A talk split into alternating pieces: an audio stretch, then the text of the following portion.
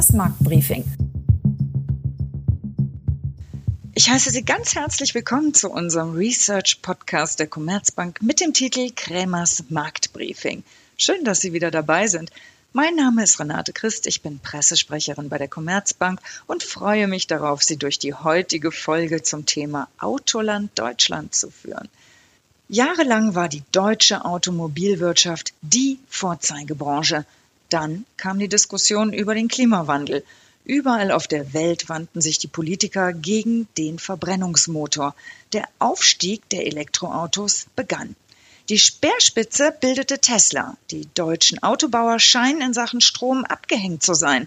Um zu klären, wie es wirklich um die Aussichten für die deutsche Autowirtschaft steht, begrüße ich nun meinen Gesprächspartner Dr. Jörg Kremer, Chefvolkswirt der Commerzbank. Guten Tag, Herr Kremer. Ja, hallo, Frau Christ. Herr Kremer, das Ziel von Angela Merkel lautet seit zehn Jahren, eine Million Elektroautos bis 2020 auf deutsche Straßen zu bringen. Das Ziel sollte dann ein Jahr später, nämlich Ende 21, erreicht werden. Wenn ich mich aber in Frankfurt umschaue, sind Elektroautos eher die kleine Minderheit. Sind E-Autos nicht doch eher ein Thema, das vor allem die Politiker pushen wollen? Ja, das stimmt. Also in Deutschland sind ja nur 0,6 Prozent aller zugelassenen Autos Stromer. Und der Druck kommt von der Politik, völlig klar, wegen des Klimas. Viele Länder haben ja schon Enddaten für den Verkauf von Verbrennern kommuniziert. Norwegen ist da besonders ambitioniert. Dort dürfen ab 2025 überhaupt keine Verbrenner mehr verkauft werden. In Deutschland könnte das Verbot für den Verbrennungsmotor 2035 kommen. Genau wissen wir das noch nicht, aber früher oder später werden nach unseren Berechnungen 45 Prozent der weltweit verkauften Neuwagen von einem Verbot des Verbrennungsmotors betroffen sein. Also es gibt kein Entrinnen mehr beim Thema Elektromobilität, wie immer man das jetzt äh, persönlich sieht, wie man zu dieser Technologie auch immer steht.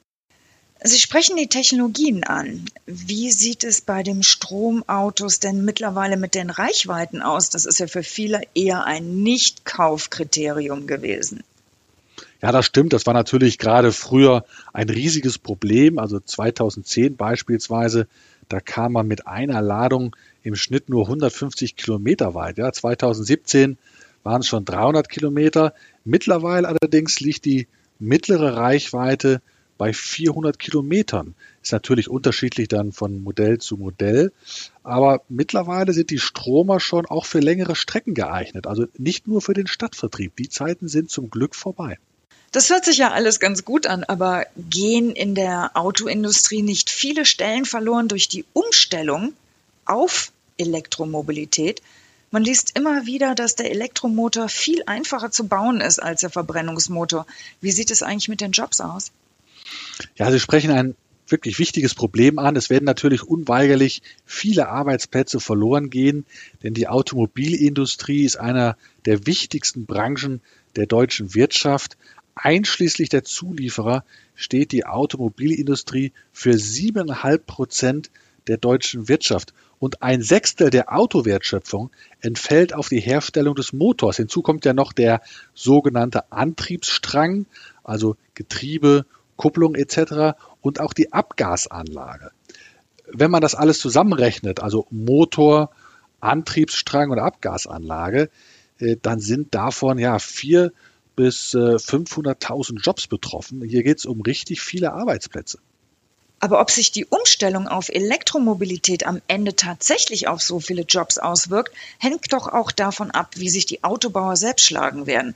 Bis vor einiger Zeit hatte man ja den Eindruck, als spielten die deutschen Autobauer bei Elektroautos gar keine Rolle. Wie sieht es jetzt aus? Ja, das stimmt so nicht mehr. Also bisher haben ja die deutschen Hersteller eine andere Strategie verfolgt. Auf dem Weg zum reinen Stromer sind sie sozusagen äh, den Umweg über die Hybridfahrzeuge gegangen. Äh, und äh, da hat man aber mittlerweile doch deutlich Boden wettgemacht. Schauen Sie sich an äh, 2020 die Zahlen für die Hybriden und die E-Autos. Äh, da finden Sie viele Modelle von VW, BMW, Audi und Porsche, weltweit schon unter den 20 meistverkauften Autos ihrer Klasse. Die deutschen Autobauer haben deutlich Boden wettgemacht bei der E-Mobilität. Damit beschreiben Sie gerade den Status quo. Aber wie sind die Aussichten für die deutschen Autobauer? Werden sie weiter aufholen können? Ich glaube schon. Also die deutschen Hersteller werden ihre Marktposition bei Stromern weiter ausbauen. Den Käufern geht es ja nicht nur um den Elektroantrieb, sondern es geht um eine Vielzahl von Faktoren. Verarbeitungsqualität, Design, Reputation. Und in der Vergangenheit waren die deutschen Autobauer ausgesprochen erfolgreich, die Präferenzen der Kunden weltweit zu bedienen. Sie beherrschen eben die qualitätsvolle Massenproduktion von Autos, deutsche Ingenieurkunst, Verarbeitungsqualität, das bleibt alles geschätzt. Außerdem können die Autobauer auf hervorragende Vertriebs- und äh, Serviceinfrastrukturen bauen.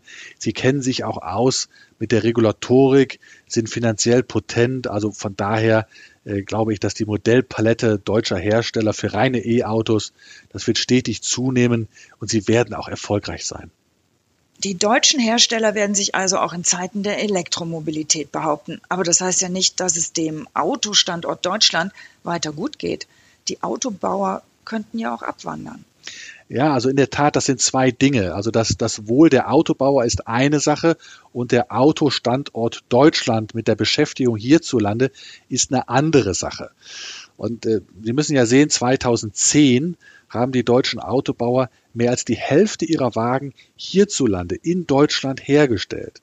Und dieser Anteil ist mittlerweile gefallen auf knapp 30 Prozent. Die deutschen Autobauer haben Produktion verlagert, vor allem nach Asien, aber auch ins europäische Ausland und in die USA. Worin sind die Abwanderungen ins Ausland begründet?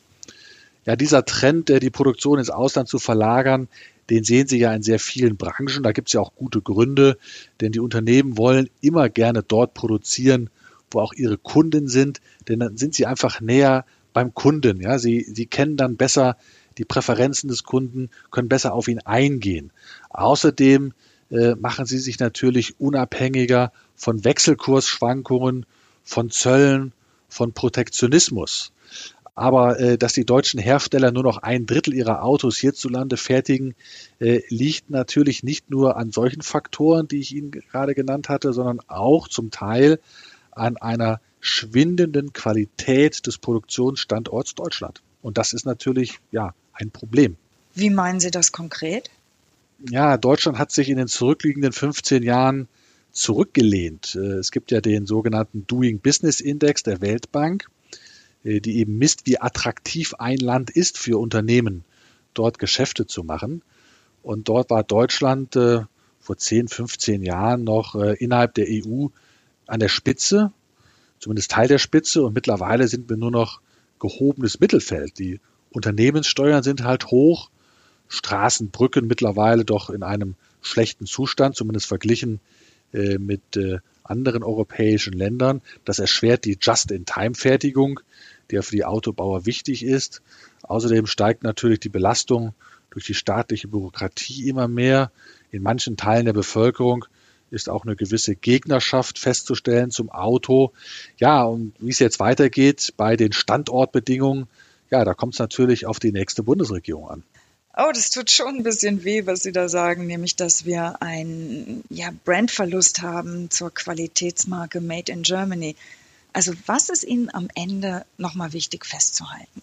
Viele haben die deutschen Autobauer zu Unrecht abgeschrieben, aber sie werden sich auch im Markt für E-Autos behaupten. Denn die deutschen Autobauer, sie beherrschen die qualitätsvolle Massenproduktion. Und das ist wichtig und da haben sie einen großen Vorteil gegenüber den vielen Newcomern in diesem Markt. Das Autoland Deutschland hat also seine Elektroschockstarre überwunden. Das heißt aber nicht, dass weiter so viele Autos in Deutschland gebaut werden wie bisher. Man muss ganz klar unterscheiden zwischen dem Wohl der Autobauer ja, und der, der Zahl der Menschen, die sie hier beschäftigen. Und es kommt jetzt eben auf die Politik an, den Unternehmen auch in der Autowirtschaft wieder bessere Rahmenbedingungen zu bieten, damit eben möglichst viele der Menschen, die in der Motorproduktion in Zukunft nicht mehr beschäftigt werden können, damit sie eben an anderer Stelle in der Autoindustrie hierzulande einen neuen Job finden können.